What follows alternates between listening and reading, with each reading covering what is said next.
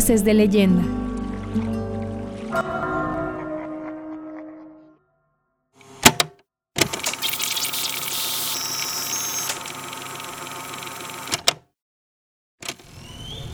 Dejé atrás los amplios valles del estado para subir a tierras serranas. El aire se hizo más fresco y el paisaje montañoso me arropó en medio de antiguas rutas de arrieros. Había llegado a Tecolotlán, municipio de la región Sierra de Amula. Aquí, en la cima de la ruta que conecta al centro de la entidad con la costa sur, es territorio de Jalisco. Voces de leyenda. Escuchemos algunas de las historias populares que se narran en esta localidad, cuyo nombre remite al lugar donde abundan los tecolotes, en la lengua de los nahuas.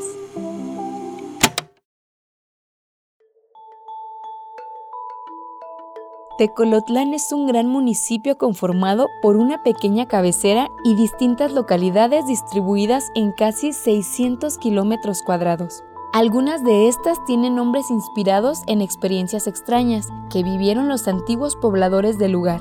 Mi nombre es José Méndez García, soy empleado, trabajo dentro de una de las áreas naturales protegidas que cuenta México de índole federal, como es Sierra de Quila.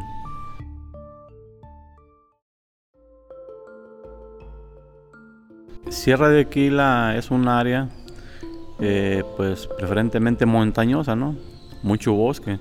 Es una, zona que está identificada por, predios y cada predio pues es bautizado con un nombre, ¿verdad? De acuerdo a, lo que algunas personas vivieron en ese lugar.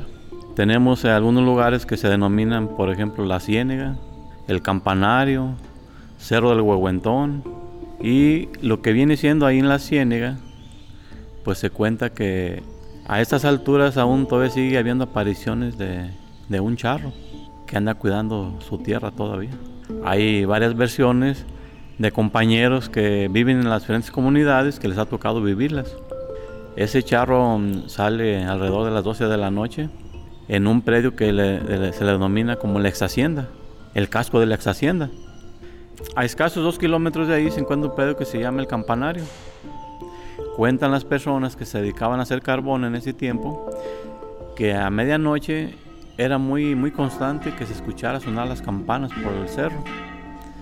Se daban a la tarea de ir a seguir el ruido para identificar lo de qué se trataba y pues nunca le daban alcance. Siempre se desaparecía, ¿verdad? Entre lo que viene siendo la Ciénega y el Cerro del Huehuentón, que es la, la parte más alta de la región, está a 2.565 metros sobre el nivel del mar. Se dedicaban a lo que venía siendo a trabajar la madera que la transportaban a un lugar que se llama La Máquina, que era una, un aserradero que trabajaba a base de, golpe de agua y donde la procesaban. Y también en ese, en ese trasiego de, ese, de esos lugares cuentan algunas gentes que a medianoche se escuchaba que rodaban la madera. Y también se daban a la tarea de tratar de investigar de qué se trataba y nunca le daban alcance a los ruidos, ¿verdad? A lo que viene siendo al oriente de la cabecera municipal entre las localidades de Los Ailes y Villegas y el Copal, pues hay muchas historias de, que se presentaron y que a la fecha se siguen presentando todavía. Yo fui testigo de algunas de ellas, en donde un charro acompaña a quien pasa por ese lugar. A mí me tocó vivirlo a, a las 12 de la noche. Charro con un caballo muy frondoso, muy, muy bonito. Él con una silla plateada, una montura muy elegante, se, va a la par de, las personas que van a caballo. Yo paso por un lugar donde cuentan que ahorcaron a una persona y al pasar ahí por ese lugar me sigue una cabalgadura y mi caballo empezó a asustarse, empezó a parar las orejas y a querer correr. Y cuando miré yo eso, yo sentí que no era algo bueno, porque atrás de mí yo empecé a sentir un escalofrío y el caballo se me iba acercando, se me iba acercando. Ya cuando se me acercó el charro, yo le pregunté que qué se le ofrecía, que se andaba en la parranda como yo. Y nunca me contestó. Y hay un release ahí donde se, se, descolgó y se desapareció, ¿verdad? Ya no lo volví a ver, ¿verdad? Eh, mi caballo siguió trotando sin parar, no lo podía parar yo.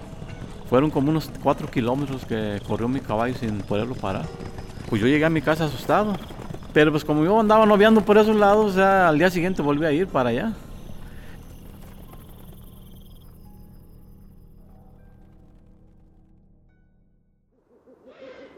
Jalisco, Voces de Leyenda. En la memoria de los habitantes de Tecolotlán viven las historias sobre un sacerdote muy querido, que hay quien asegura que tenía ciertos dones, que los utilizaba para ayudar a quien lo necesitaba.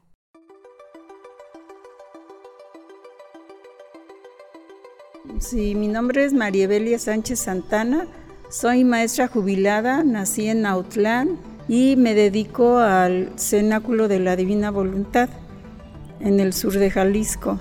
Es el padre Estanislao Vázquez, aquí estuvo de párroco en esta población, se cuentan muchas cosas muy interesantes de él, era un sacerdote muy humilde, mucho, muy sabio y sobre todo era muy caritativo, muy comprensivo con la comunidad y se dice que él hizo muchos milagros, tenía el don de bilocación.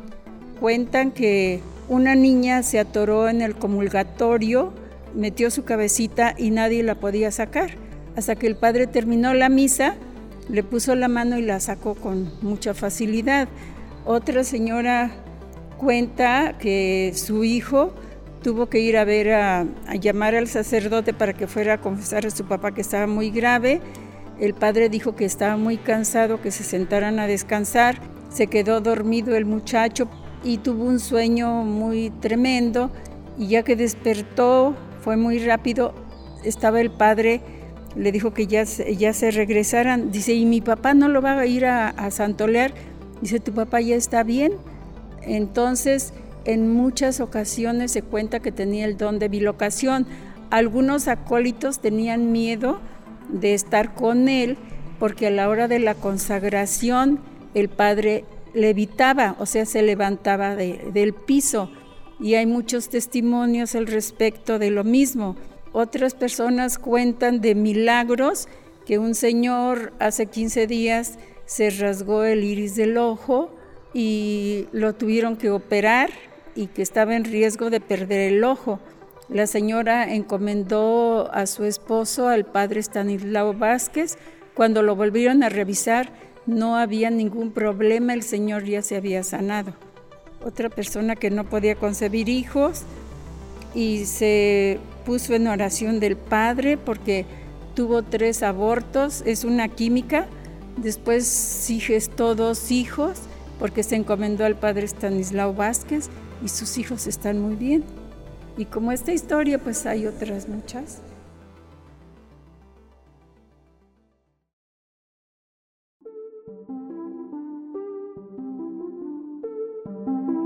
Tecolotlán, región Sierra de Amula, Jalisco, Voces de Leyenda. Esta es una producción de Ciudad Olinca con apoyo del Programa de Estímulos a la Creación y Desarrollo Artístico de la Secretaría de Cultura de Jalisco y la Secretaría de Cultura del Gobierno de México. Postproducción Juan José Ríos. Narración Marya Bautista Bustillos. Idea original Iván Serrano Jauregui. Conoce todos los créditos y agradecimientos para la realización de este proyecto en ciudadolinca.com, diagonal Leyendas Jalisco. Ciudad Olinca, nuestra región cultural.